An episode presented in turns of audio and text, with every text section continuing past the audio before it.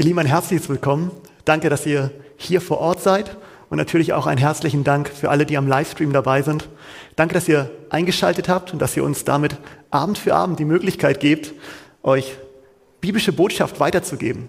Wir wollen ja gemeinsam ein bisschen was herausfinden und auch heute Abend wollen wir gemeinsam ein Thema behandeln, das da heißt Reset möglich. Die Botschaft des Lebens. Also heute wollen wir über eine ganz ganz, ganz entscheidende äh, Sache in der Bibel sprechen. Und das habe ich jetzt die Ehre, das mit euch behandeln zu können. Nun eben gerade wurde ich schon so ganz kurz vorgestellt. Das heißt, man hat ein bisschen was über mich erzählt. Und damit möchte ich auch gerade beginnen. Man hatte mich gefragt, welche Länder ich denn schon besucht habe, wo ich denn schon überall war. Und ich kann euch sagen, es sind so viele Länder, ich weiß es ehrlich gesagt gar nicht. Aber ich habe mir natürlich ein paar Länder gemerkt, die ich unglaublich schön finde. Und ein Land, das ich unglaublich schön finde, ist zum Beispiel Deutschland. Ein Land, das ich auch sehr schön finde, ist Thailand. Vielleicht war ich jemand schon mal in Thailand, hat diese wunderschönen parabelförmigen Hügel gesehen. Oder die Küsten Mexikos. Es gibt auf der Welt so viele schöne Dinge zu sehen. Ähm, und ich bin dankbar, dass ich als Evangelist halt viel rumreisen darf und die schönen Flecken in der Welt sehen darf. Das ist wirklich ein Vorrecht. Und wenn wir uns unseren Planeten so angucken, dann können wir eigentlich sagen, unser Planet hat schon wirklich viele hübsche Ecken, wo man leben kann. Er hat viel Fläche, viele Menschen können darauf leben und eigentlich bietet er alles, was wir brauchen. Da sind viele Rohstoffe, das ist alles da in der Welt, womit der Mensch eigentlich gut auskommen kann, gut leben kann. Und dann, wenn wir uns die Welt aber genauer angucken, und ich war in solchen Gegenden, dann muss ich sagen, also irgendwie, es könnte so schön sein und doch sehen wir auch so viel Elend. Hier zum Beispiel, das ist eine Aufnahme aus Indien. Ah, das sind so, so Slums, Vororte. 70 Prozent der indischen Bevölkerung lebt in solchen Orten. Die meisten sind sehr, sehr arm dort und das ist auf der, auf der ganzen Welt so. Das ist, die Spanne zwischen Reich und Arm geht immer weiter auseinander. Und obwohl der Planet eigentlich genug bietet, dass alle gut leben können, sehen wir sowas. Die Menschen sind arm und die Menschen, die vielleicht jetzt viel haben, die leiden auch unter den Katastrophen. Das hier sind Bilder aus La Palma, wo gerade ja, die, ein Vulkan ausbricht und viel zerstört hat. Es gibt gerade Naturkatastrophen, wir haben sie hier auch in Deutschland gesehen und sehen sie auch weltweit. Also Dinge, wo wir sagen, eigentlich ein schöner Planet, aber sowas gibt es eben auch. Es gibt große Fluten, es gibt also schwere Unwetter, es gibt Vulkanausbrüche, Trockenheiten, Dürren, es gibt Überschwemmungen. Also die Naturkatastrophen, darunter leiden wir. Und dann, was wir auch weltweit sehen natürlich, sind die großen Flüchtlingskrisen gerade. Menschen versuchen dem zu entkommen. Entweder politischen Konflikten wie Kriegen zum Beispiel oder wirtschaftlichen Krisen. Oder einfach, tja, sie können in ihrem Land nicht mehr leben. Also auf der ganzen Welt sehen wir, dass Menschen versuchen, Länder zu wechseln. Das ist kein europäisches Phänomen oder ein afrikanisches. Das kennen wir auch in Asien, Australien, Nord- und Südamerika.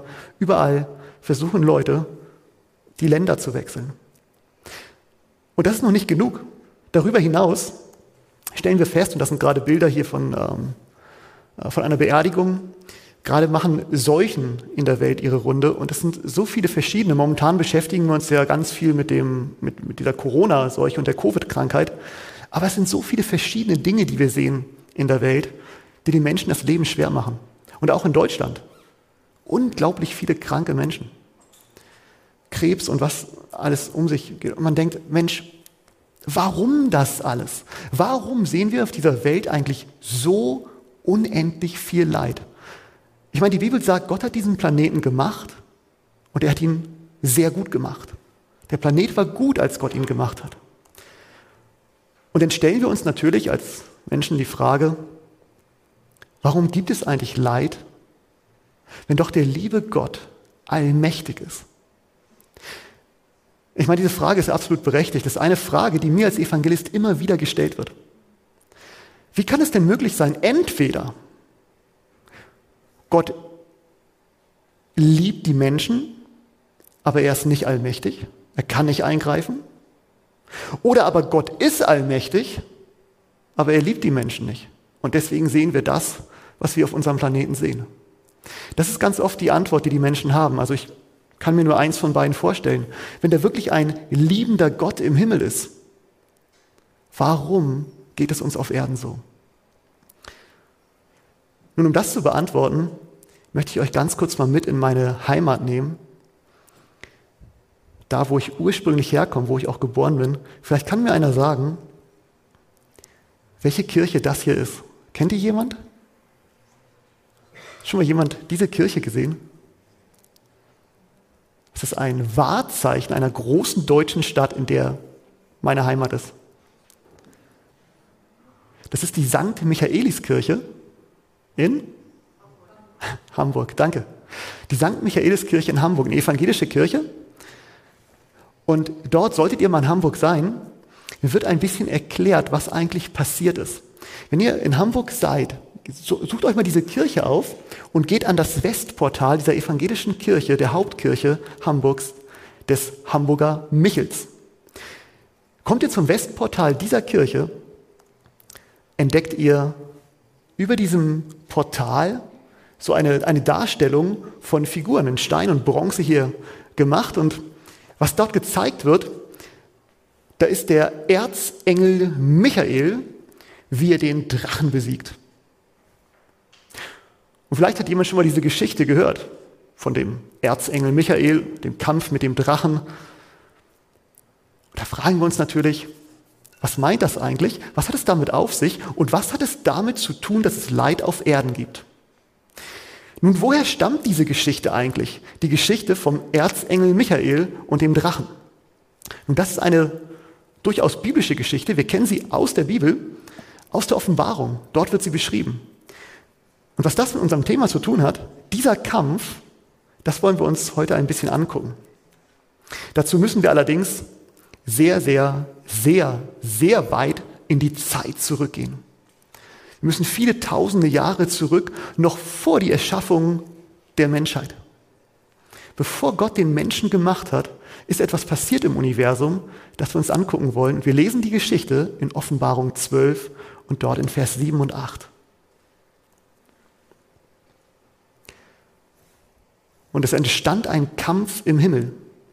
Michael und seine Engel kämpften gegen den Drachen und der Drache und seine Engel kämpften. Aber sie siegten nicht und ihre Stätte wurde nicht mehr im Himmel gefunden.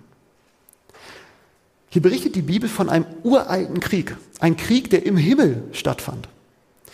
Und dort gibt es zwei Kontrahenten. Auf der einen Seite sehen wir Michael und seine Engel und auf der anderen Seite kämpft der Drache mit seinen Engeln. Jetzt für uns natürlich entscheidend zu wissen, wer sind diese beiden Kontrahenten eigentlich? Wer kämpft da im Himmel und worum ging's? Wir schauen uns mal an, wer das ist. Also wer ist eigentlich dieser Drache, der da mit seinen Engeln gekämpft hat? Und das, die Bibel ähm, sehr gnädig zu uns und gibt uns gleich im nächsten Vers, nämlich in Vers 9, die Antwort, wer der Drache eigentlich ist, der dagegen Michael gekämpft hat. Es heißt hier, und so wurde der große Drache niedergeworfen. Die alte Schlange, genannt der Teufel und der Satan, der den ganzen Erdkreis verführt. Er wurde auf die Erde hinabgeworfen und seine Engel wurden mit ihm hinabgeworfen. Das war sehr einfach, nicht wahr? Der Drache ist, hier heißt es, der Teufel, der Satan und die alte Schlange. Also diese beiden Kontrahenten, die besondere Namen bekommen haben, lassen sich hier identifizieren.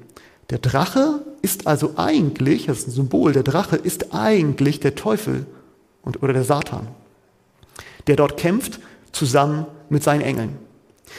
Wer ist der andere? Der Michael. Und dieser Michael, den finden wir auch, aber ich will mal ganz kurz einmal etwas zeigen. Denn wenn wir den Namen Michael übersetzen, vielleicht haben wir hier einen Michael unter uns oder vorm Stream, und er weiß, was sein Name bedeutet. Michael. Das bedeutet, wer ist wie Gott oder welcher ist, was Gott ist. Der, der ist wie Gott. Michael. Wer ist denn das, was Gott ist? Also hier bekommt jemand, der der Kontrahent des Teufels ist, des Drachen, bekommt den Namen Michael, was übersetzt heißt, der, der ist, was Gott ist. Und fragen wir mal die Bibel, wer ist denn das, was Gott ist? In Johannes 14, Vers 9, da heißt es, Jesus spricht zu ihm, so lange Zeit bin ich bei euch und du hast mich noch nicht erkannt, Philippus? Wer mich gesehen hat, der hat den Vater gesehen. Wie kannst du das sagen, zeige uns den Vater? Und Christus sagt, wenn ihr mich seht, seht ihr den Vater. Der Name in der Offenbarung war Michael, der, der ist, was Gott ist. Und wenn wir in der Bibel mal ein bisschen forschen nach diesem Michael, da stellen wir zum Beispiel fest, dass Judas über ihn schreibt und er nennt ihn dort den Erzengel. Der Erzengel Michael. Man denkt, der Erzengel, also was meint das? Erzengel ist der, der über den Engeln steht, der die Engel kommandiert. Der Erzengel. Wie viele Erzengel gibt es in der ganzen Bibel? Es gibt genau einen. Wenn ihr vom ersten Buch Mose bis zur Offenbarung die Bibel durchlest, es gibt nur einen, der Erzengel genannt wird. Der Erzengel Michael, der, der das Haupt der Engel ist, der über den Engeln steht. Jetzt interessanterweise finden wir ihn zum Beispiel auch im Buch Daniel im Alten Testament. In Daniel 12, Vers 1 heißt es dort, es ist Michael, der für die Kinder deines Volkes einsteht. Er ist Stellvertreter für dein Volk. Er steht für euch ein. Im Neuen Testament lesen wir, dass es Jesus ist, der für uns einsteht. Dann lesen wir zum Beispiel auch im Neuen Testament bei der Wiederkunft wird die Stimme des Erzengels erscheinen und die Toten werden auferstehen. Und Christus sagt, die Stimme des Menschensohnes wird die Toten hervorholen. Christus sagt, er selbst ruft sie. Aber das Neue Testament sagt, das ist die Stimme des Erzengels, die ihr hört. Ist doch interessant, oder? Dass Christus als, der, als das Haupt der ganzen Engel beschrieben wird und als derjenige, der für das Volk, also für uns Menschen eintritt. Wir haben also, und das ist interessant mit diesen Namen in der Bibel, zwei Kontrahenten, die wir relativ einfach identifizieren können. Dieser Krieg im Himmel, dieser Kampf, der da stattfand, das war ein Krieg zwischen dem Drachen, Teufel, Satan, der alten Schlange und auf der anderen Seite Jesus, Michael oder Immanuel, Friedefürst, treuer Zeuge. Je nachdem, wo sie in der Bibel auftauchen, bekommen sie besondere Namen. In dem Fall war es wichtig, dass dieser Immanuel, also Gott mit uns, oder Jesus oder Friedefürst den Namen trägt Michael, der, der ist, was Gott ist. Denn genau gegen den kämpfte der Teufel im Himmel. Er kämpfte gegen Christus.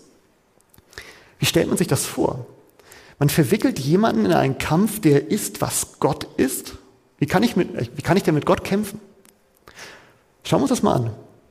In der Offenbarung, den hatten wir gerade gelesen, den Vers 12, Vers 7, da heißt es, es entstand ein Kampf im Himmel. Und dieses Wort ist interessant, dieses Wort Kampf. Es ist griechisch geschrieben, die Offenbarung, und dieses Wort Kampf dort heißt Polemio. Es entstand Polemio im Himmel. Erinnert uns dieses Wort an irgendein deutsches Fremdwort, Polemio? Polemik. Es entstand Polemik im Himmel. Was ist denn Polemik? Ich habe das mal einfach bei Wikipedia rauskopiert für uns. Polemik, also vom griechischen Polemikos, bezeichnet einen meist scharfen Meinungsstreit im Rahmen politischer, literarischer oder wissenschaftlicher Diskussion. Der Begriff hat historisch einen Wandel erfahren. Die ursprüngliche Bedeutung von Polemik war Streitkunst. Ein literarischer oder wissenschaftlicher Streit, eine gelehrte Fehde. Also dieser Kampf, der da im Himmel stattfand, das war ein Kampf der Gedanken, der Meinung. Da gab es eine Auseinandersetzung über irgendein Thema, das wir noch nicht geöffnet haben. Der Teufel, der alte Drache, die Schlange, kämpfte gegen Jesus, Michael, Immanuel. Und es ging um irgendwas. Es war ein wissenschaftlicher Streit, eine gelehrte Fehde. Es war ein buchstäblicher Kampf dort im Himmel.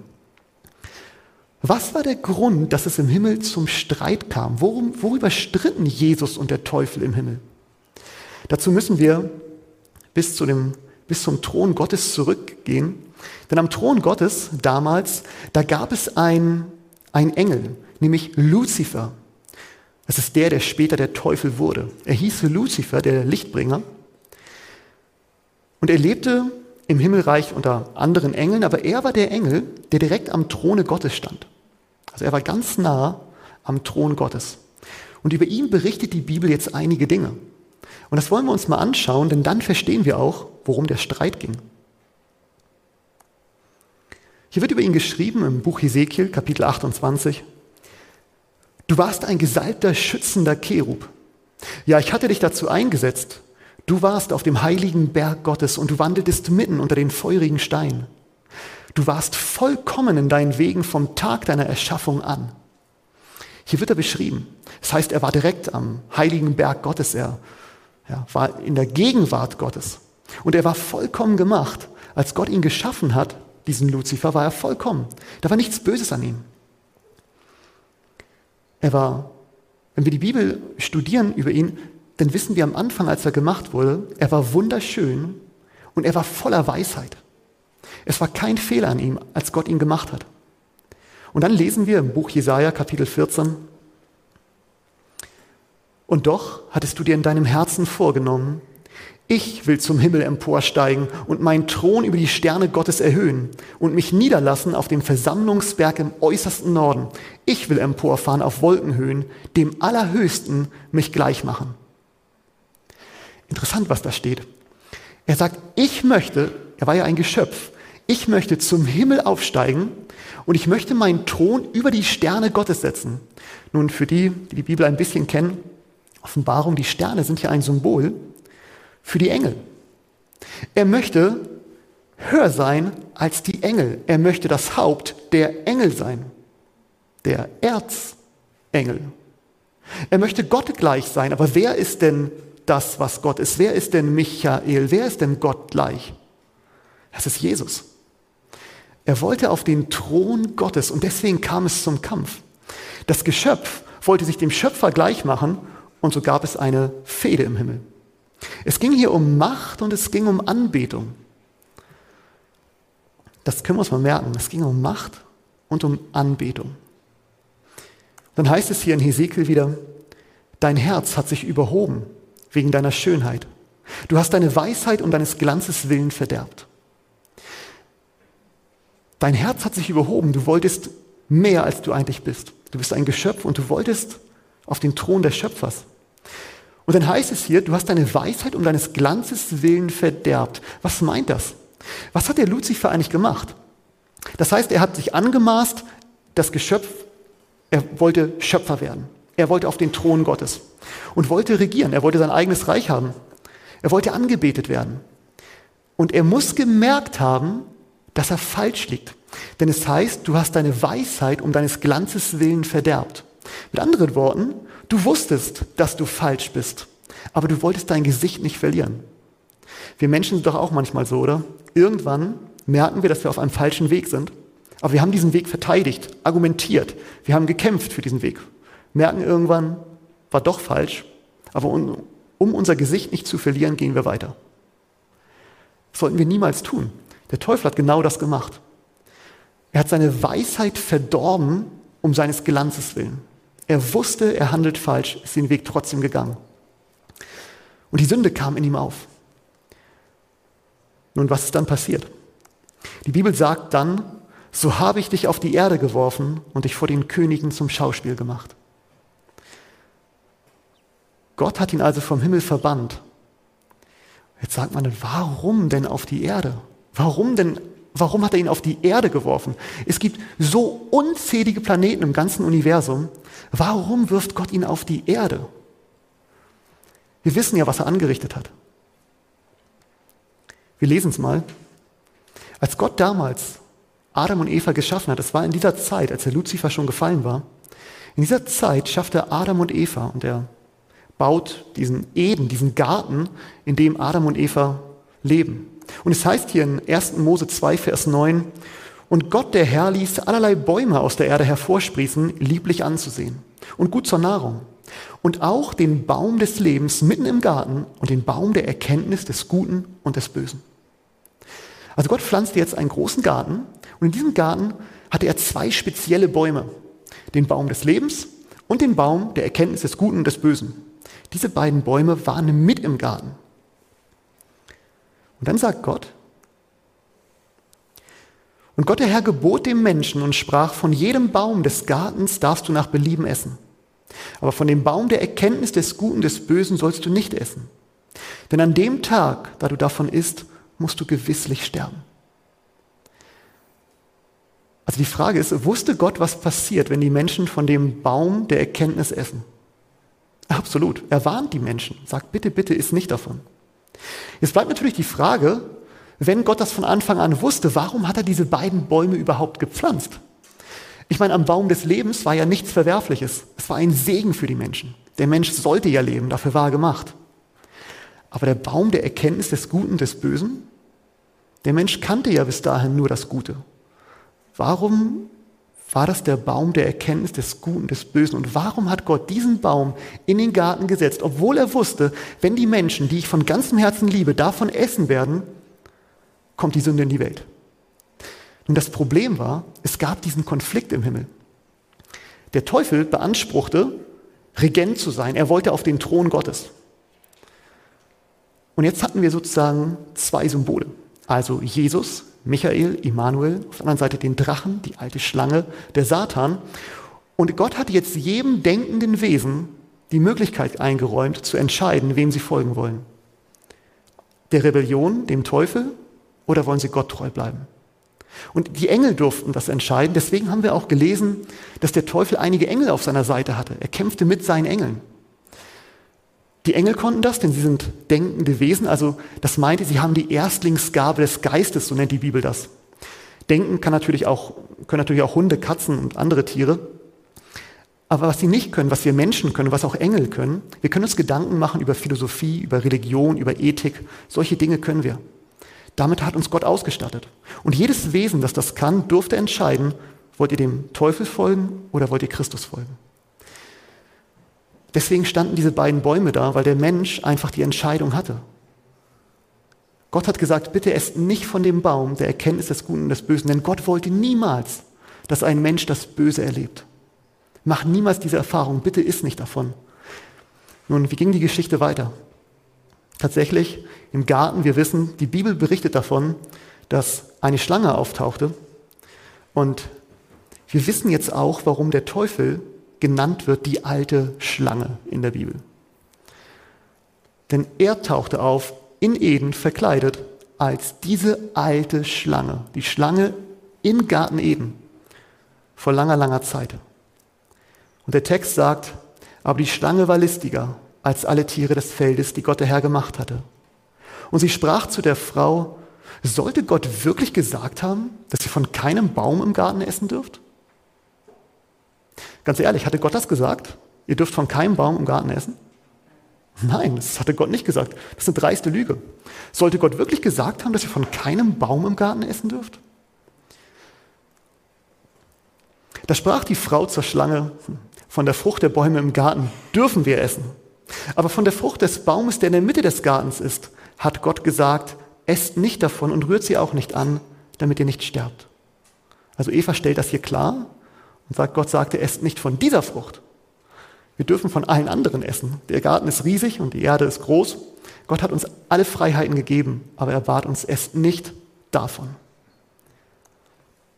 Da sprach die Schlange zu der Frau, keineswegs werdet ihr sterben sondern Gott weiß, an dem Tag, da ihr davon esst, werden euch die Augen geöffnet und ihr werdet sein wie Gott und werdet erkennen, was gut und böse ist.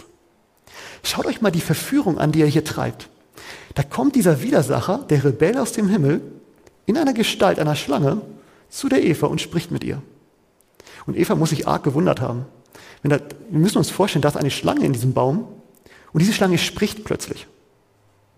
Das würde uns ja auch schon komisch vorkommen. Wie viel mehr kam es der Eva komisch vor, eine sprechende Schlange? Jetzt ist die Schlange aber in dem Baum der Erkenntnis des Guten, des Bösen, der Platz des Teufels. Und Eva muss denken, also wenn die Schlange von dieser Frucht gegessen hat und sie kann sprechen und denken wie ein Mensch, was passiert wohl, wenn ein Mensch von dieser Frucht ist? Der Teufel sagt, euch werden die Augen aufgetan, ihr werdet sein wie Gott. Das ist große Verführung. Ihr werdet sein wie Gott. Das ist doch genau das, was der Teufel wollte. Er wollte sein wie Gott. Er wollte auf den Thron Gottes und sagt jetzt, ihr könnt das auch machen. Ihr werdet verstehen, was gut und böse ist. Tatsächlich, in der Tat. Das werden sie erkennen. Und dann die traurige Geschichte geht weiter. Und die Frau sah, dass von dem Baum gut zu essen wäre und dass er eine Lust für die Augen und ein begehrenswerter Baum wäre, weil er weise macht. Und sie nahm von seiner Frucht und aß, und sie gab auch ihrem Mann, der bei ihr war, und er aß. Beide haben diese Frucht jetzt gegessen. Nicht aus freiem Willen, sie wurden verführt. Also sie haben diese Frucht genommen, aber sie wurden verführt, das zu tun. So schickte ihnen Gott, der Herr, aus dem Garten Eden, damit er den Erdboden bearbeitete, von dem er genommen war. Und er vertrieb den Menschen und ließ östlich vom Garten Eden die Cherubim, das sind Engel, lagern und die Flamme des blitzenden Schwertes, um den Weg zum Baum des Lebens zu bewachen. Und so verlor der Mensch damals seine vollkommen perfekte Heimat. Eden war wunderschön, der ganze Planet war wunderschön. Und jetzt wurde der Mensch aus Eden herausgeschickt. Und was passierte jetzt? Also der Mensch gehörte eigentlich zu Gott, war Gottes Kind. Und der Teufel treibt jetzt den Menschen in die Rebellion. Er schiebt den Menschen sozusagen von Gott weg auf seine Seite. Und der Mensch ist jetzt in der Rebellion verwickelt. Vorher hat er sich Christus unterstellt, dem Herrn des Universums, und jetzt unterstellt er sich dem Teufel. Er folgt jetzt ihm. Und von da an übrigens wird der Teufel auch der Fürst dieser Welt genannt. Und was passierte dann auf der Welt? Es heißt hier in Römer 6, Vers 23, denn der Lohn der Sünde ist der Tod. Macht ja Sinn, oder? Christus sagt, ich bin der Weg, die Wahrheit und das Leben. Wenn Gott aber das Leben ist und der Mensch von Gott getrennt wird, dann wird der Mensch vom Leben getrennt durch die Sünde und der Sold der Sünde ist der Tod. Das ist so unendlich traurig. In diese Welt zogen Tod ein und Krankheit, Ungerechtigkeit, Hass und, und, und. Das kam alles in diese Welt unter dem Fürsten dieser Welt. Die Menschen wurden krank. Und auch die ganzen Kreaturen auf diesem Planeten, ob Pflanzen oder Tiere, alles litt unter dieser Sünde. Alles verfiel und alles ging kaputt. Der neue Herrscher hat keinen Segen gebracht. Diese Rebellion war ein Desaster für uns. Und die Bibel warnt, und die Bibel sagt, wehe denen, die auf der Erde wohnen und auf dem Meer. Denn der Teufel ist zu euch herabgekommen und hat einen großen Zorn, da er weiß, dass er nur wenig Zeit hat. Das heißt, wehe euch, die ihr auf Erden wohnt, denn es ist was ganz Gefährliches.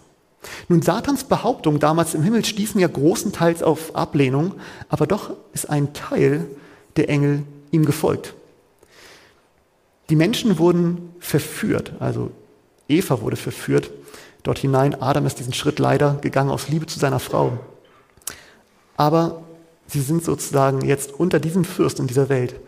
Und es heißt hier, beim Fall des Teufels in Offenbarung 12, Vers 4, also kurz vorhin, das will ich euch mal eben zeigen, über den Teufel, über den Drachen und sein Schwanz zog den dritten Teil der Sterne des Himmels nach sich und warf sie auf die Erde. Also die Sterne ein Symbol für die Engel hier. Der Drache, der nun fiel, der aus dem Himmel verbannt wurde, und als er auf die Erde kam, heißt es hier, er kam nicht alleine, sondern sein Schwanz zog den dritten Teil der Sterne, also der Engel, mit sich und warf sie auf die Erde.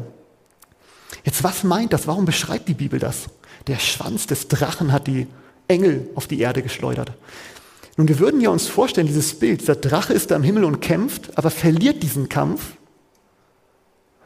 und jetzt, warum hat er die Engel denn nicht mit seinen Klauen oder mit seinen Zähnen auf die Erde gerissen? Warum der Schwanz? Was hat er getan? Und wenn wir Martin Luther zu Wort kommen lassen, Martin Luther sagte doch, und viele Reformatoren und wir auch, sola scriptura, nicht wahr? Frag die Bibel. Was ist das? Was meint das, dieser Schwanz des Drachen? Wir gehen mal in Jesaja 9, Vers 14 und schauen, was die Bibel dazu sagt. Wie hat der Satan die Engel auf die Erde gebracht? Jesaja 9, Vers 14, der Älteste und Angesehene ist das Haupt. Und der Prophet, der Lügen lehrt, ist der Schwanz. Der Prophet, der Lügen lehrt.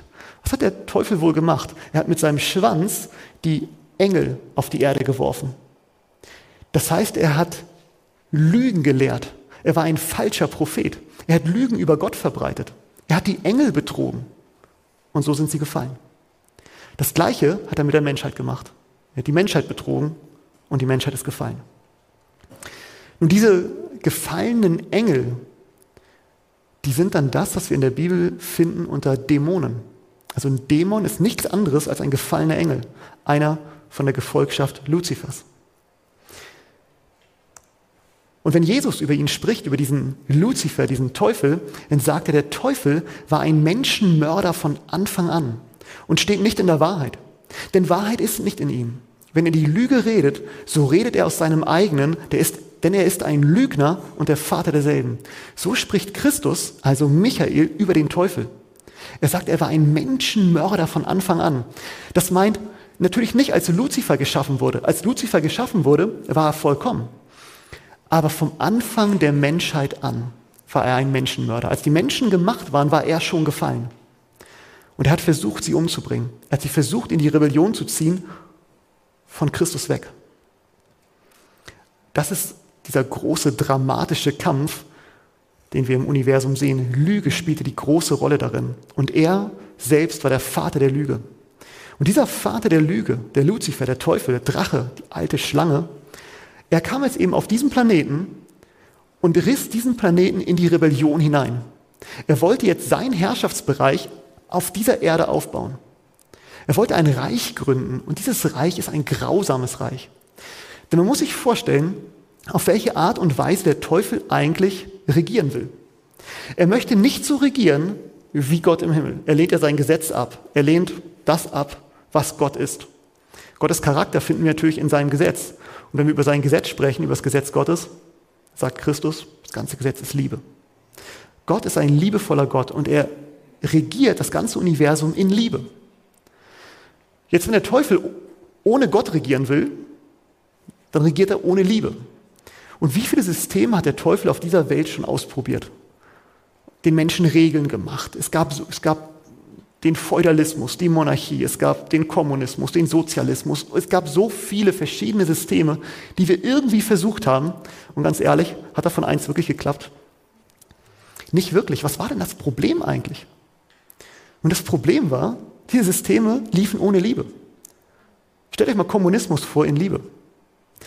Also das kommunistische System war ja das, das Problem, du hast irgendwie eine Gruppe Herrscher, also das, der planende Kopf und ein großes Volk.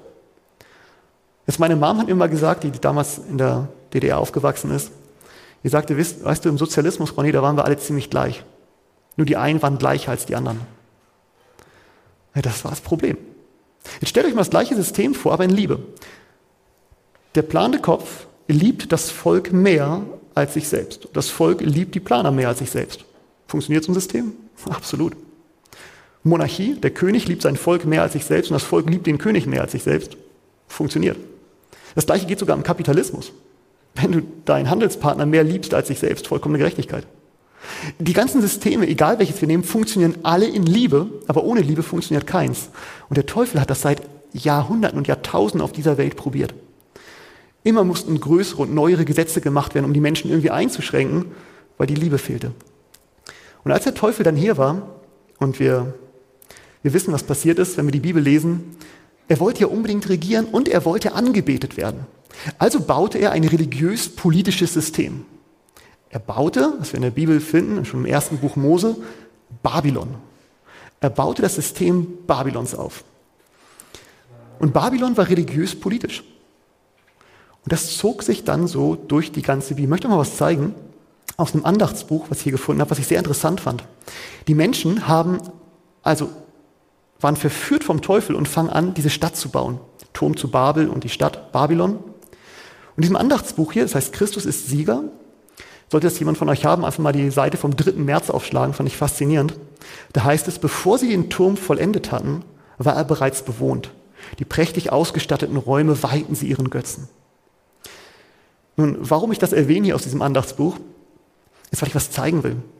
Die, ähm, also die Babylonier oder die Menschen, die es damals gebaut haben, gegründet haben, die haben gegen den Willen Gottes versucht, die Menschen zusammenzuziehen.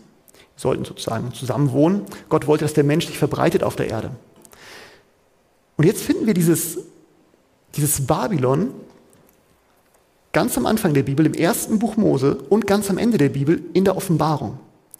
Die Geschichte von Babylon zieht sich also durch die ganze Offenbarung. Wir werden die in den nächsten Abenden noch viel über dieses System sprechen. Aber ich möchte etwas zeigen. Offenbarung 18, Vers 2, da steht über Babylon geschrieben, Babylon die Große ist eine Behausung der Dämonen geworden. Wir wissen ja schon, was Dämonen sind. Dämonen sind gefallene Engel. Und der Teufel wollte unbedingt regieren und angebetet werden und baut ein System auf dieser Welt, das wir in der Bibel immer unter Babylon erkennen. Egal ob im Alten Testament oder im Neuen Testament, wir finden ganz oft Babylon. Babylon wird genannt, das System, das Prinzip von Babylon steht immer wieder da. Nun, die Babylonier, und das wissen wir auch aus der Bibel, war eine Behausung der Dämonen und sie hatten diesen Götzendienst. Nun, wenn die Babylonier nun diese Götzen verehrten, wie auch in der ganzen Welt es viele Völker gibt, die Götzen verehren, was verehren die eigentlich? Es heißt hier im 5. Mose 32, sie opferten den Dämonen, die nicht Gott sind. Götter, die sie nicht kannten, neuen Göttern, die erst vor kurzem aufgekommen waren, die eure Väter nicht verehrten. Hier wird gesprochen von Dämonen, die angebetet werden als Götzen, als Götter. Und das sehen wir auf der ganzen Welt. Wenn ihr euch umguckt, ich bin ja viel gereist, vielleicht der ein oder andere von euch auch, und hat in der Welt die alten Tempel gesehen und hat die vielen alten äh, Völker gesehen. Ich habe mir die Ruinen der Maya angeguckt. Ich, mir die in, ich war in Angkor Wat ähm, in, in äh, Kambodscha, habe mir die riesigen Tempelanlagen, überall stehen da Symbole von Dämonen, die angebetet werden als Götter oder Halbgötter. Und die Bibel sagt, eigentlich verehrt ihr da Dämonen. Im 1. Korinther 11 da heißt es, der Satan selbst, warte mal, ist das nicht 2. Korinther? Erster? Okay. Der, der Satan selbst verkleidet sich als ein Engel des Lichts. Es ist also nichts Besonderes, wenn auch seine Diener sich verkleiden als Diener der Gerechtigkeit, aber ihr Ende wird ihren Werken entsprechend sein. Nun, der Teufel war ja der Vater der Lüge, der Meister der Lüge. Er verkleidet sich. Er verkleidet sich zum Beispiel in Eden in der Form einer Schlange. In Hesekiel, wenn wir lesen, Hesekiel 28, da wird er dargestellt als der König von Tyrus. Überall sozusagen sehen wir, er hat, immer, er hat immer eine Maske. Der Teufel hat immer irgendwie eine Maske auf. Er verkleidet sich und nicht nur als irgendwer, sondern er versucht als ein Engel des Lichts zu erscheinen. Und es ist nichts Besonderes, sagt Paulus hier, wenn auch seine Diener sich genauso verkleiden. In dem Fall die Dämonen oder es können eben auch Menschen sein, die sich verkleiden als Engel des Lichts. Man kann sich also vorstellen, wenn der Luzifer selbst dieses System anführt, wo dieses System hinführen wird. Wenn der Luzifer das babylonische System aufbauen will, über das wir in den Tagen noch ein bisschen hören, wo wird es wohin gehen? Das wird keine Freude und Friede auf die Erde bringen, das wird viel Leid bringen und viel Elend. Denn der Menschenmörder selbst plant ja dieses Reich und seine Helfer unterstützen ihn. Nun Johannes, der Jünger, der warnt, und er sagt, Kinder, lasst euch von niemand verführen. Wer die Gerechtigkeit übt, der ist gerecht. Wer die Sünde tut, der ist aus dem Teufel, denn der Teufel sündigt von Anfang an. An Worten, an den Früchten werdet ihr erkennen, ob der Baum gut ist oder schlecht. An den Werken könnt ihr sehen, ob der Mensch ein guter ist oder ein böser. An den Früchten werdet ihr erkennen. Er sagt, lasst euch nicht verführen, denn Johannes weiß ganz genau, der Teufel ist der große Verführer. Und leider ließen wir Menschen uns zu oft verführen. Wenn wir in die Geschichte der Welt hineingucken, brauchen gar nicht so lange zurückgehen, ähm, Krieg, Leid, Ungerechtigkeit. Ich meine ganz ehrlich, gab es mal ein Jahrzehnt ohne Krieg auf dieser Erde? Ist da irgendwas, wir müssen vielleicht mal Christopher Krampf fragen, als Historiker weiß er das vielleicht. Ich, ich weiß es nicht. Aber ich habe mal geschaut, wie viele Kriege eigentlich momentan geführt werden auf Erden. Tatsächlich in 2020, das war letztes Jahr, hatten wir also mindestens diese auf, in diesen 25 Ländern hier Krieg, wo es Konflikte gab, Auseinandersetzungen. Und das Kuriose daran ist, in diesen Ländern hier war letztes Jahr Krieg. Das sind diese lilanen Länder, die hier äh, aufgezeichnet sind. Die meisten der grauen Länder waren darin irgendwie verwickelt. Also hatten da Truppen hingestellt, Hilfstruppen, Soldaten und, und, und. Ich meine, befindet sich, hat Deutschland Soldaten im Krieg? Ja, ähm, wir merken nicht, dass wir sozusagen im Krieg sind, aber unsere Soldaten kämpfen auch in den Kriegen. Wir haben also jetzt diese, den Krieg auf der ganzen Welt, überall hier und da. Dann haben wir dazu diesen, diese weltweiten Proteste. Und der Teufel, das müssen wir wissen, arbeitet mit Lügen. Er spaltet die Gesellschaft. Also, wenn du sie beherrschen willst, teile sie, spalte sie und herrsche. Teile und herrsche. Was dabei rauskommt, ist total traurig, wenn wir das sehen. Diese Kriege bringen Not und Hunger über die Welt und die Menschen werden nicht mehr richtig versorgt. Der Planet hätte eigentlich genug, um die Menschen zu ernähren, aber es funktioniert nicht mehr. Auf dem afrikanischen Kontinent haben wir so viel Elend. Und ich meine, Afrika ist dreimal so groß wie Europa, hat 55 Staaten und eine unglaublich große Armut in vielen dieser Staaten. Und selbst westliche Länder, da sehen wir solche Dinge. Und andere Probleme, gerade in westlichen Ländern. Chaos bricht aus in der Welt. Die Menschen waren ja eigentlich von Gott zum Glücklichsein gemacht, aber was sie sehen, ist eigentlich nur Not und Elend. Und es gibt keinen Menschen auf dieser Welt, der Not und Elend nicht gesehen hat. Heute das Chaos um uns herum. Und wisst ihr, wir können davon ausgehen, dass diese Menschen, dass sie das gar nicht böse meinen. Also die meisten Menschen meinen das nicht böse. Doch man muss überlegen, der Verführer macht hinter den Kulissen, bringt er sein Werk voran, sein Reich voran. Also wir sollten nicht glauben, dass die Menschen alle böse sind, aber einige Menschen erleben so viel böse Dinge in dieser Welt.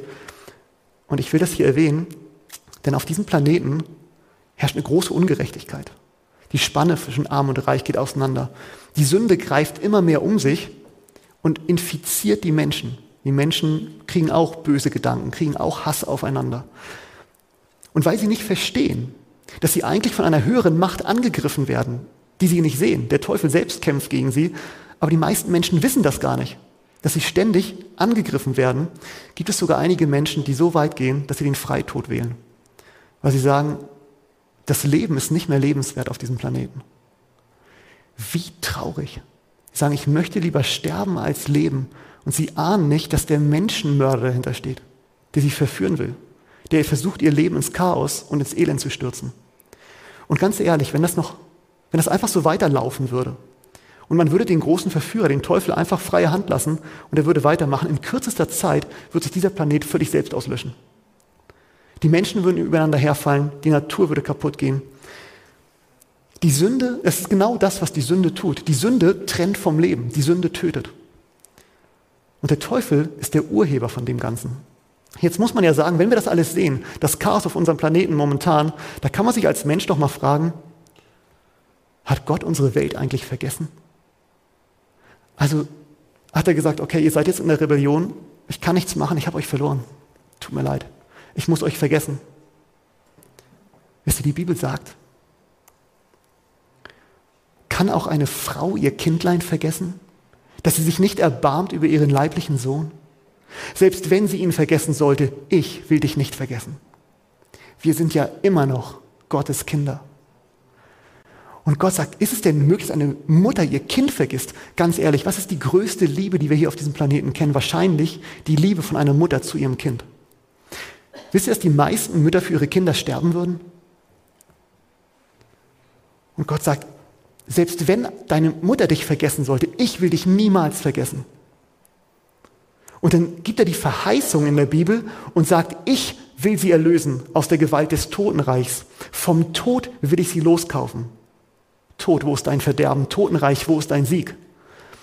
Gott erklärt dem Teufel und dem Tod den Krieg und sagt, ich werde für meine Menschen kämpfen. Ich werde meine Menschen befreien. Gott kämpft selbst für sein Volk. Erinnern wir uns daran? Der Nicol hat das vorhin zitiert, Jakobus 2, Vers 19. Du glaubst, dass es nur einen Gott gibt? Du tust wohl daran. Aber auch die Dämonen glauben es und zittern. Denn auch die Dämonen wissen, dass Gott seine Menschen liebt und dass er sie nicht einfach sterben lässt. Gott liebt sein Volk und er kämpft um sie. Und ganz am Anfang, als die Schlange die Menschen verführt hat, als der Teufel die Menschen auf die Seite der Rebellion gezogen hat, da war Gott sofort da und er hat eine interessante Verheißung gegeben. Die Schlange hatte gerade ihr Werk vollrichtet und die Menschen waren nun in der Rebellion. Und dann heißt es hier, da sprach Gott der Herr zur Schlange, weil du dies getan hast, so sollst du verflucht sein, mehr als alles Vieh und mehr als alle Tiere des Feldes. Auf deinem Bauch sollst du kriechen und Staub sollst du fressen dein Leben lang. Und ich will Feindschaft setzen zwischen dir und der Frau, zwischen deinem Samen und ihrem Samen. Er wird dir den Kopf zertreten und du wirst ihn in die Ferse stechen. Das ist das, was Gott ganz am Anfang zu der Schlange sagte und für uns unglaublich interessant. Gott sagt, ich werde Feindschaft setzen zwischen dir und der Frau, zwischen deinem Samen und ihrem Samen. Nun, es ist ja dem Teufel gelungen, den Menschen von Gott zu trennen. Er hatte Sünde dazwischen gestellt und hat den Menschen auf seine Seite gezogen. Und jetzt sagt aber Gott, ich werde jetzt Feindschaft setzen zwischen dir und der Menschheit. Zieh sie wieder zurück. Du hast Feindschaft gesät zwischen mir und den Menschen und hast sie zu dir gezogen und ich sehe jetzt Feindschaft zwischen dir und den Menschen. Sie werden die Sünde hassen und sie werden wieder zurückkommen. Das ist schon interessant und bitte, bitte, merkt euch mal diesen Satz hier, den Gott am Ende noch gesagt hat. Er, also dieser Same, der da irgendwann kommt im Geschlecht der Menschen, irgendwann kommt jemand, über den gesagt ist, er wird dir den Kopf zertreten und du wirst ihm in die Ferse stechen. Gott hat den Menschen ja nun große Verheißungen gegeben, hat gesagt, ich werde sie erlösen, ich werde sie vom Totenreich her, äh, wieder hervorholen. Aber wie will er das machen? Wir müssen uns vorstellen, da war ja ein, eine Polemik im Himmel, ein großer Konflikt, ein großer Kampf im Himmel. Und jetzt, Gott hat seine geliebten Menschen an den Teufel verloren und er möchte sie zurückholen. Aber was kann er tun? Wenn Gott sagt, okay, sie sind jetzt, ich werde sie einfach zurückholen, schwamm drüber, ich vergesse eure Sünde, ihr kommt einfach wieder zurück, dann wird der Teufel sagen, okay, du bist ein liebender Gott, aber du bist überhaupt nicht gerecht, denn der Lohn der Sünde ist der Tod. Da ist keine Gerechtigkeit in dir. Wenn du gerecht bist, lässt du die Menschen sterben. Und wenn Gott jetzt gerecht ist und sagt, okay, ich bin ein gerechter Gott, ich lasse die Menschen sterben, dann sagt der Teufel, siehst du, du bist gerecht, aber du bist kein liebender Gott. Da ist kein bisschen Liebe in dir. Du hast sie einfach sterben lassen. Gott war ein bisschen auf der Anklagebank in dieser Situation. Aber was kann Gott machen? Er hatte den Menschen ja verheißen, er wird ihn retten. Aber was kann er tun? Und dann lesen wir in der Bibel, dass Jesus selbst auf den Planeten kommen will. Michael will den Kampf weiterkämpfen, den er im Himmel schon gehabt hat.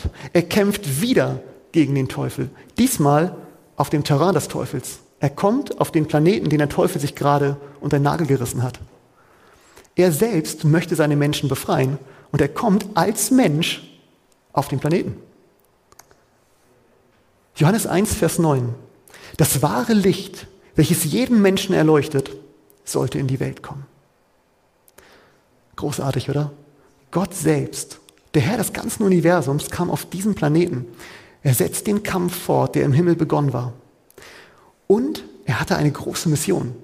Denn das war das Licht, das jeden Menschen erleuchtet, das in die Welt kommen sollte. Er wollte den Menschen zeigen, wie Gott im Himmel denn ist. Denn die Menschen hatten schon längst vergessen, wie Gott im Himmel ist. Sie haben gedacht, Gott ist vielleicht ein rachsüchtiger Gott, vielleicht ein böser Gott, vielleicht hat Gott uns vergessen. Und sie beteten alles Mögliche an. Hölzer und Steine und goldene Statuen. Sie wussten nicht mehr, wie Gott ist. Sie hatten Gott einem sündigen Menschen schon gleichgestellt. Und sie konnten ihn nicht mehr verstehen. Und dann kam Jesus selbst auf diesen Planeten und er brachte ihnen das Licht. Und die Menschen haben gestaunt, als sie ihn sahen. Aber sie konnten es nicht mehr verbinden mit Gott.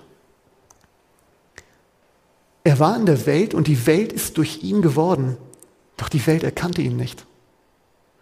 Adam und Eva kannten Jesus ganz genau.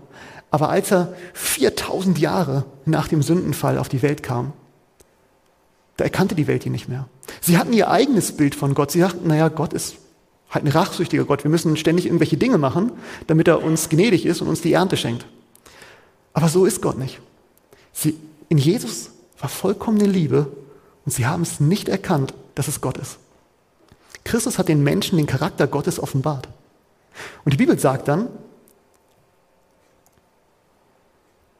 er hatte keine Gestalt und keine Pracht.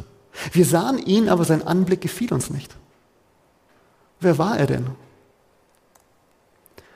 Verachtet war er und verlassen von den Menschen. Ein Mann, der Schmerzen und mit Leiden vertraut. Wie einer, vor dem man das Angesicht verbirgt, so verachtet war er und wir achteten ihn nicht.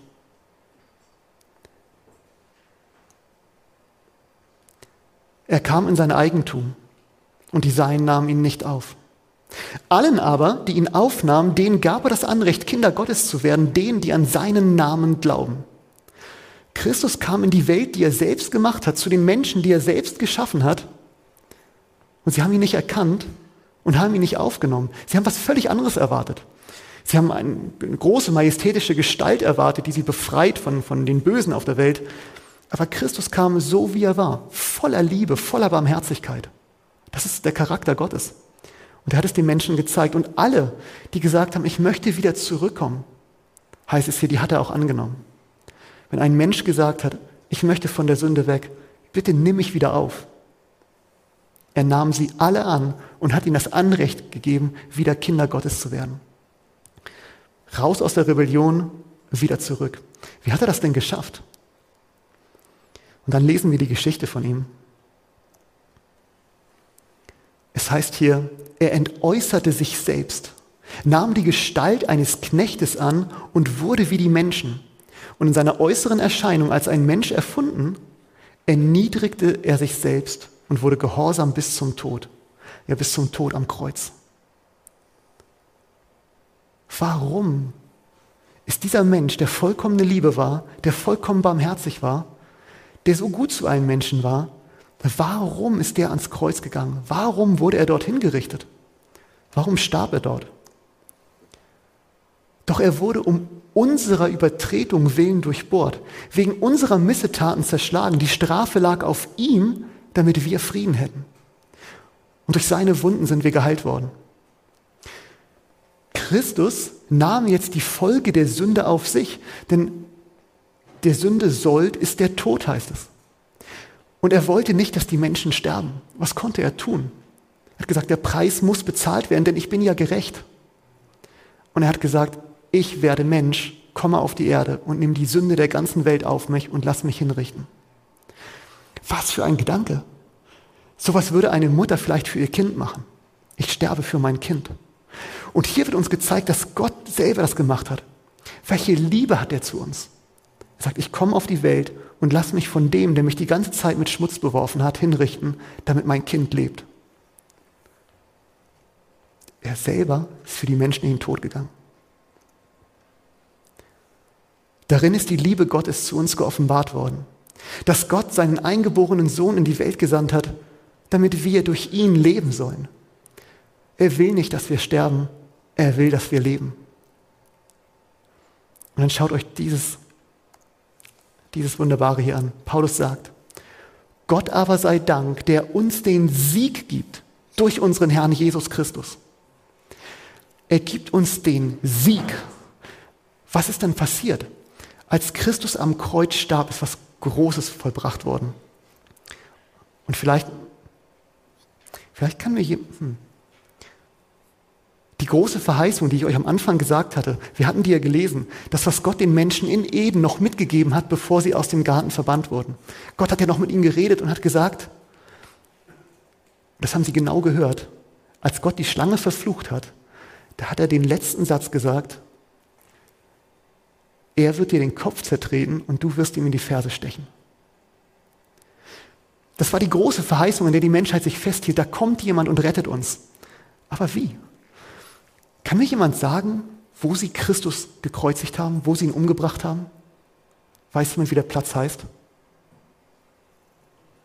Hat das mal jemand gehört in der Bibel?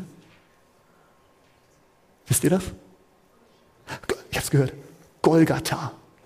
Kann das jemand übersetzen? Golgatha. Schädelstätte. Er wurde hingerichtet auf Golgatha auf der Schädelstätte. Und die Prophezeiung war, er wird der Schlange den Kopf zertreten. Und genau dort stand sein Kreuz. Und dort ist er gestorben für die Menschen. Und dort hat er den Sieg errungen. Eine 4000 Jahre alte Prophezeiung wurde da am Kreuz wahrgemacht und der Sieg war errungen. Denn er hat drei große Siege errungen dort am Kreuz. Das erste, Jesus zeigte den Menschen endlich wieder, wie Gott ist. Der Charakter Gottes wurde wieder offenbart. Der Teufel hatte den Menschen 4000 Jahre lang eingeredet, Gott ist ein böser Gott, ein rachsüchtiger Gott, er mag euch nicht, er hat euch vergessen, er kümmert sich nicht um euch. Und dann kam Jesus selbst, lebte auf dieser Welt und die Menschen konnten ihn sehen. Und sein Licht leuchtete hier. Und die Menschen, die ihn gesehen haben, bezeugen, er war vollkommene Liebe. Und Christus sagt, wenn ihr mich seht, seht ihr den Vater im Himmel. Für die Menschen war klar, Gott ist bereit, sein eigenes Leben zu geben, damit wir leben können. Gott ist Liebe. Das Zweite, was Christus am Kreuz gemacht hat, er hat ganz deutlich den Charakter des Teufels gezeigt. Denn der Teufel konnte sich immer rausreden und konnte sagen, die Menschen sterben nicht meinetwegen, ich bin nicht böse. Die Menschen sterben, weil sie die Gesetze übertreten und der Sünde sollt, der Tod ist. Ich bringe niemanden um. Und dann am Kreuz war plötzlich der Charakter des Teufels offenbar, denn der ganze Himmel, alle Engel konnten zusehen, wie da ein Unschuldiger hingerichtet wird auf dem Planeten des Teufels. Und allen war klar, der geht so weit und bringt die Unschuldigen um. Der ist bereit, sogar den Sohn Gottes umzubringen. Natürlich auch die Menschen und sogar die Engel wird er hinrichten. Und es war ganz deutlich, welchen Charakter der Teufel hatte. Der Mörder wurde identifiziert. Gott wurde wieder ins richtige Licht gesteckt und der dritte Sieg, den Jesus am Kreuz errungen hat, er hat den Preis für dich und mich bezahlt. Denn Christus weiß genau, dass wir Sünder sind. Er weiß genau, dass wir infiziert sind mit dieser Krankheit der Sünde. Er sagt, ich möchte sie davon loskaufen. Und wenn der Preis der Tod ist, dann sterbe ich für mein Kind. Und er hat den Preis bezahlt. Und da können wir heute sagen, Christus hat den Preis bezahlt für mein Leben. Ich muss nicht mehr sterben. In ihm haben wir die Erlösung, durch sein Blut die Vergebung der Übertretung nach dem Reichtum seiner Gnade. Wer immer zu Christus kommt, an sein Kreuz, wer immer zu ihm betet und sagt, Herr, ich möchte Vergebung haben, ich habe Sünde im Herzen, ich habe kein gutes Leben gelebt, das weiß ich. Aber ich möchte dich bitten, nimm mich als dein Kind wieder an. Ich habe erkannt, was auf der Welt los ist. Ich hatte die Erkenntnis des Guten, des Bösen, von dem du nie wolltest, dass wir diese Erfahrung machen. Ich habe das Böse in der Welt gesehen und ich hasse die Sünde. Ich will das Böse nicht mehr sehen und ich bitte dich, Herr, nimm mich als dein Kind zurück. Vergib mir meine Schuld und wir wissen, er wird es sofort tun, denn dafür ist er gestorben. Was mehr hätte er tun können für uns? Denn er hat den, der von keiner Sünde wusste, für uns zur Sünde gemacht, damit wir in ihm zur Gerechtigkeit Gottes würden. Christus hat auf Golgatha alle unsere Sünden genommen und ans Kreuz geheftet. Der Sünde sollt ist der Tod. Jetzt stellt euch mal vor, in der Bibel wird ähm, die Gemeinde Gottes der Leib Jesu genannt. Er ist das Haupt und die Gemeinde ist sein Leib. Und wenn wir gerichtet werden und man liest unser, eines Tages unser Buch und da steht viel Sünde drin. Und das ist bei jedem von uns so. Und im Gericht Jesus aufsteht und sagt, dieses Kind gehört zu mir. Er gehört zu meinem Leib, zu meiner Gemeinde. Und mein Leib ist bereits gestorben. Das Kind ist frei. Dann werden wir erlöst. Wir werden freigesprochen im großen Gericht. Unsere Sünde wird uns vergeben, weil Christus für uns gestorben ist. Weil wir Teil von ihm sind. Wenn wir aber unsere Sünden bekennen, so ist er treu und gerecht, dass er uns die Sünden vergibt und uns reinigt von aller Ungerechtigkeit. Er vergibt uns, er reinigt uns von aller Ungerechtigkeit. Das steht nicht von den kleinen Sünden oder von irgendwelchen schlechten Dingen, die ich getan habe. Da steht, er reinigt mich von aller Ungerechtigkeit. Meine Sünde wird vergeben werden. Lasst euch nicht einreden vom Teufel, dass Gott euch eure Sünde nicht vergibt. Was mehr hätte Gott zeigen können? Wie mehr hätte er dir zeigen können, wie sehr er dich liebt, als dass er für dich sogar bis in den Tod geht? Er liebt dein Leben mehr als sein Leben. Lass dir nicht einreden, dass deine Sünde nicht vergeben wird, egal was du getan hast. Und schaut mal, welche Liebe Gott uns gezeigt hat. Wenn wir mit Gott versöhnt worden sind durch den Tod seines Sohnes, als wir noch Feinde waren, wie viel mehr werden wir als Versöhnte gerettet werden durch sein Leben? Was, als wir noch Feinde waren? Naja, der Teufel hatte uns von Gott weggebracht und hat die Menschheit in die Rebellion gezogen. Und die Sünde wucherte in den Herzen der Menschen. Wir waren Feinde Gottes, weil wir zur Rebellion gehörten. Und als wir seine erklärten Feinde waren, gegen seine Gesetze verstoßen haben, Hass auf andere Menschen hatten, die Menschen, die er so sehr liebt, da hat er den Wert in uns gesehen und hat gesagt, ich möchte dich trotzdem retten.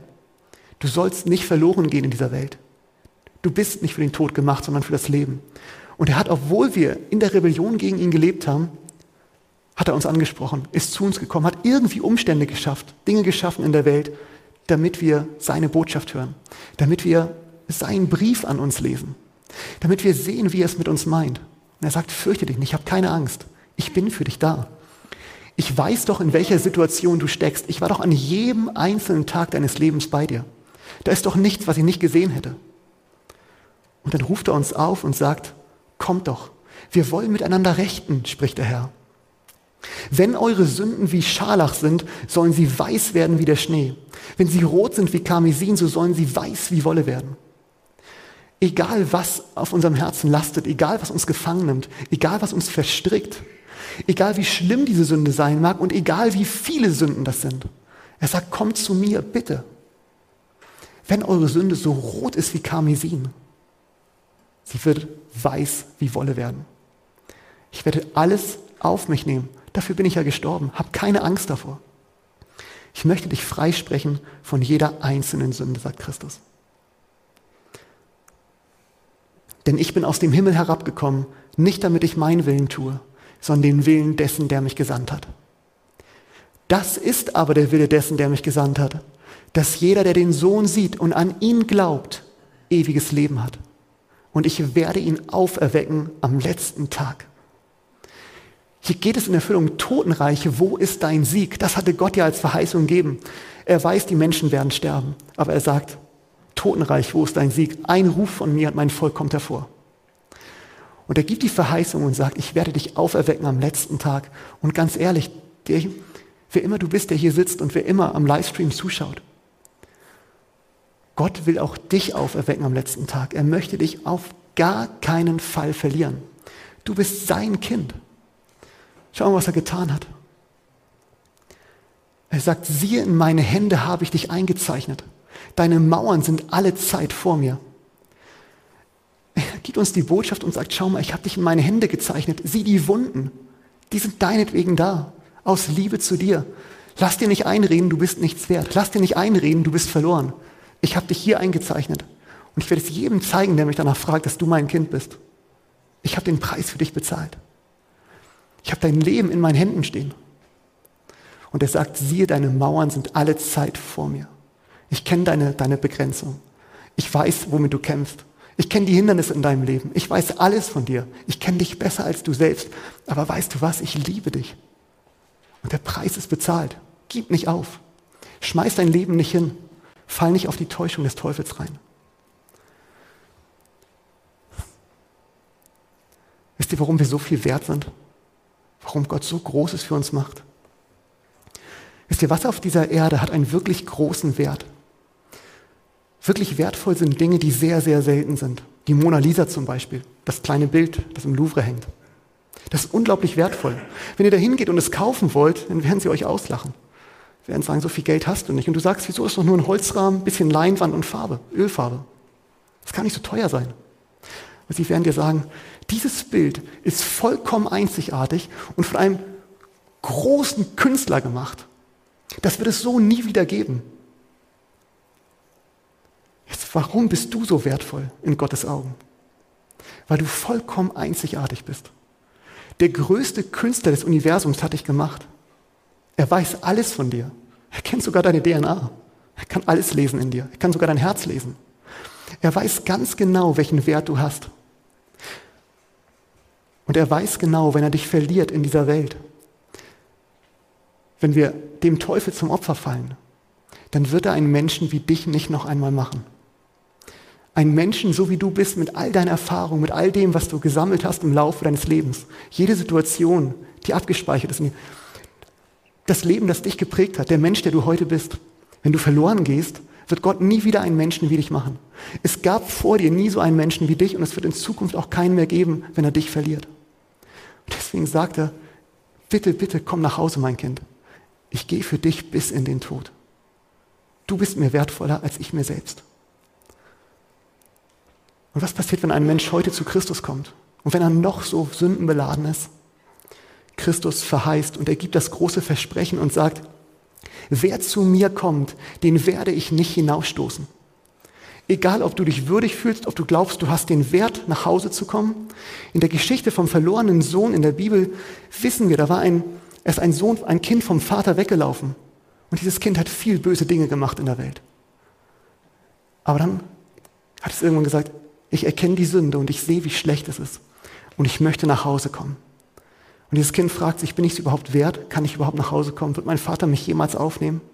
Und Christus selbst erzählt diese Geschichte, um uns was zu zeigen. Und dann beschreibt er, wie dieses Kind nach Hause kam. Dieses Kind geht voller Reue und voll Angst nach Hause, sagt, wird mein Vater mich überhaupt aufnehmen? Und dann sagt Christus, als der Mensch auf dem Weg war, dieser verlorene Sohn nach Hause war, der rannte der Vater ihm schon entgegen. Er fiel ihm um die Arme, umarmte ihn und herzte ihn. Er gab ihm neue Kleider, nahm ihn an als sein Kind, hat ihm die größten Ehren gegeben. Und warum sagt Christus das? Warum erzählt er uns diese Geschichte und hält sie bis heute in der Bibel fest, damit wir sie lesen können? Weil er uns sagen will, komm nach Hause, ich nehme dich an, du bist mein Kind, geh nicht verloren. Du bist viel zu wertvoll, um das zu tun. Ich will dich retten und ich werde dich auferstehen lassen und ich werde dich in mein Reich holen. Und du wirst nicht verloren gehen in Ewigkeit. Aber bleib bei mir. Gib mir deine Hand, bekenn mir deine Sünden und ich werde dir alles vergeben und du bist wieder mein Kind. Jedem aber, der ihn aufnahm, dem gab er das Anrecht, ein Kind Gottes zu werden. Denen, die an seinen Namen glauben. Und meine Lieben, ich möchte euch, die ihr hier seid und auch zu Hause am Livestream fragen, was antwortest du auf den Ruf von Jesus? Nimmst du dieses Angebot an? Christus, er sagt, bitte mein Kind, komm nach Hause, lass dich nicht verführen, geh nicht unter mit dieser Welt wirst du die Hand ergreifen und sagen, Herr, du bist der einzige Weg, meine einzige Rettung. Denn du bist der Weg, die Wahrheit und das Leben und niemand kommt zum Vater nach Hause als durch dich. Und ich möchte dir mein Leben anvertrauen. Herr, ich möchte mein Leben in deine Hand legen. Ich möchte mein Leben dir geben. Denn der Teufel kann mein Leben von mir nehmen, aber er kann mein Leben nicht aus deiner Hand reißen. Denn immer als du gekämpft hast, hast du gegen den Teufel gewonnen. Und ich möchte mein Leben dir in die Hand geben und dich bitten, verwahre es auf Ewigkeit. Christus hat sein Leben für dich gegeben. Und ich möchte dich fragen, ganz ehrlich, möchtest du dein Leben nicht für Christus geben? Dass du nicht verloren gehst, sondern auf Ewigkeit gerettet bist? Ich möchte euch hier fragen, jeder, der sagt, ich möchte diese Entscheidung treffen, ich möchte nach Hause kommen. Ich sehe, dass in dieser Welt nur Elend ist und Sünde.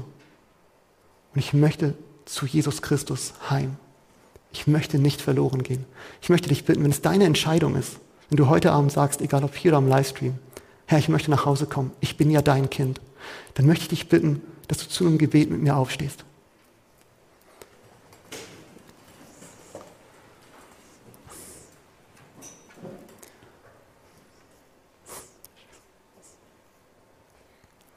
Beten wir zusammen, ja. Unser lieber Vater im Himmel, wir möchten dir so von Herzen dafür danken, dass du diesen großen Rettungsplan für uns gemacht hast. Dass du in der Bibel uns alles überliefert hast, Herr, was wichtig ist für uns zu wissen, um das Leben in Fülle zu haben. Wir danken dir, Herr, dass du uns als deine Kinder annimmst, alle, die wir jetzt hier vor dir stehen. Herr, du möchtest unser Leben in deine Hand nehmen. Und du möchtest uns bewahren, dass wir nicht verloren gehen, sondern eines Tages nach Hause kommen. Herr, wir freuen uns so sehr, dich eines Tages zu sehen. Wir freuen uns so sehr, eines Tages in die Ewigkeit einzuziehen. Und danke, Herr, dass du uns nachgelaufen bist, als wir in der Sünde waren. Dass du uns angesprochen hast, dass du in unser Herz geklopft hast durch deinen Heiligen Geist. Und dass wir heute eine Entscheidung für dich treffen dürfen. Herr, wir wissen, unser Leben ist sicher bei dir. Und wenn der Teufel auch tobt auf dieser Welt und wenn er böse Sachen plant und wenn der Menschenmörder umgeht, so dürfen wir doch wissen, Herr, dass unser Leben bei dir sicher ist. Bitte, Herr, bewahre unser Leben, verteidige uns vor den Anschlägen des Teufels.